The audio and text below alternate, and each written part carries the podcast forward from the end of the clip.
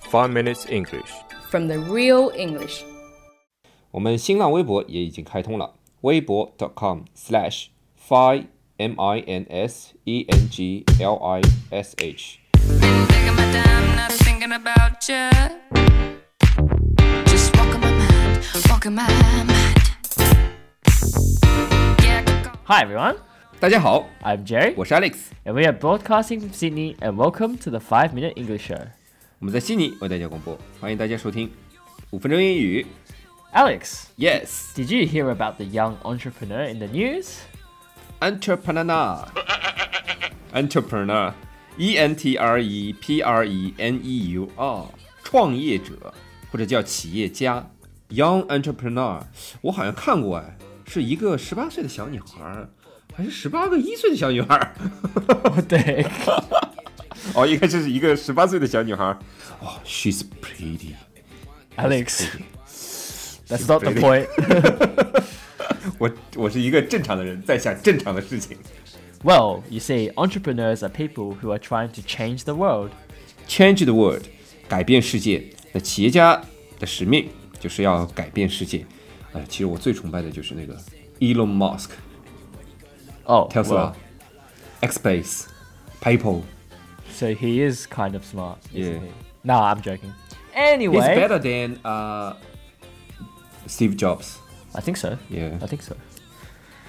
But Steve Jobs is Steve Jobs, you know. Steve Jobs just changed the life, but Elon Musk changed changed the world.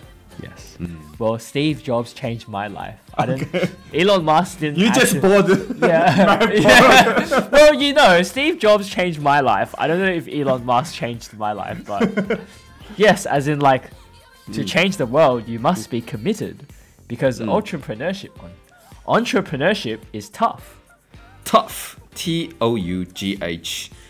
那就 tough 不是很很牛逼、很强的那种意思吗？ It also means something is difficult. 啊，就是有时候还得表示这种，呃，非常艰难的那种意思，是吧？就 Yes. 像我们红军两万五千里长征，非常的 tough。你不知道这个历史 Tough has other meanings too. Hmm. For example, you can say he has a tough character. ，tough character 就是他这个性格啊，非常的 tough，是非常坚强的 Yeah. yeah. 对吧？ Yeah, 嗯。 that's right. Mentally strong. ，mentally strong，mentally strong，呃，也是坚强。 You can also say he looks tough. He looks tough，就是他看起来非常的嗯能够抗压，但有时候也表示他看起来很糟糕吧 No. ？No， If you say someone looks tough, it means they look big and strong and you don't want to fight him. what the hell are you talking about? I thought I was wrong for a second. Far out. 就是你不坚定，你知道吗 I'm, I'm no tough. I'm not tough. It's all Alex's fault, you know? He's a bad influence. I think most believe police，哇，What is police？ I think most people believe that entrepreneurship is risky. Unstable income is one thing, but there's also no job security. risky R I S K Y 就是有风险的。呃，做一个企业确实是一有一定的风险的，对吧？但是大风险代表着大收入，unstable income 就是不稳定的收入，job security 工作保障。那其实我们这些员工，员工， 员工，那其实我们这些员工还好一点。不过哪天老板心情不好要不录节目了，我俩就没饭吃了。我们不是在讨论一个十八岁的小女孩吗？ Alex, we're talking about an entrepreneur that's 18 year old, not an 18 year old girl, okay? it's totally different. 一样嘛，一个十八岁的小女孩。 As an entrepreneur, we are constantly innovating, so of course we can have doubts and fears. That is normal.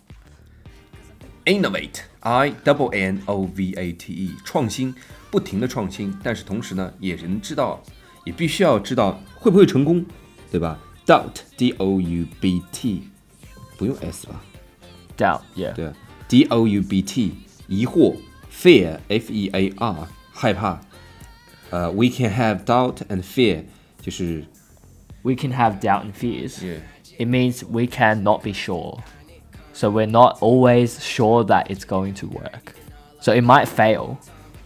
We can have doubts and fears，就是你在创业过程中如果有害怕和疑惑，那都是正常的，对吧？ Yeah, of course. 嗯，那这个 innovate 应该怎么用呢？ Innovate is basically to create something new. So, for example, you can say, we are innovating to. Jerry， Well, no, okay, we can say, we are innovating a new way of teaching English 嗯 to international students 嗯 through doing a podcast. 嗯，你应该把我们名字说出来呀、 Well, Alex is sitting there thinking of m a k i n g money， stupid things to say, while Jerry is thinking about how to innovate a new system to teach people English. 那以后你教我赚钱， I don't think so. 反正我就是想找个又可以轻松工作又能赚大钱的活儿。 that doesn't exist. 好了，那我们今天的节目就到这里了，我们下期见。我们好像也还是没有说到那个十八岁的小女孩嘛。 Maybe next episode, Alex. All right, that's all we have for today. Hopefully, Alex doesn't go too crazy.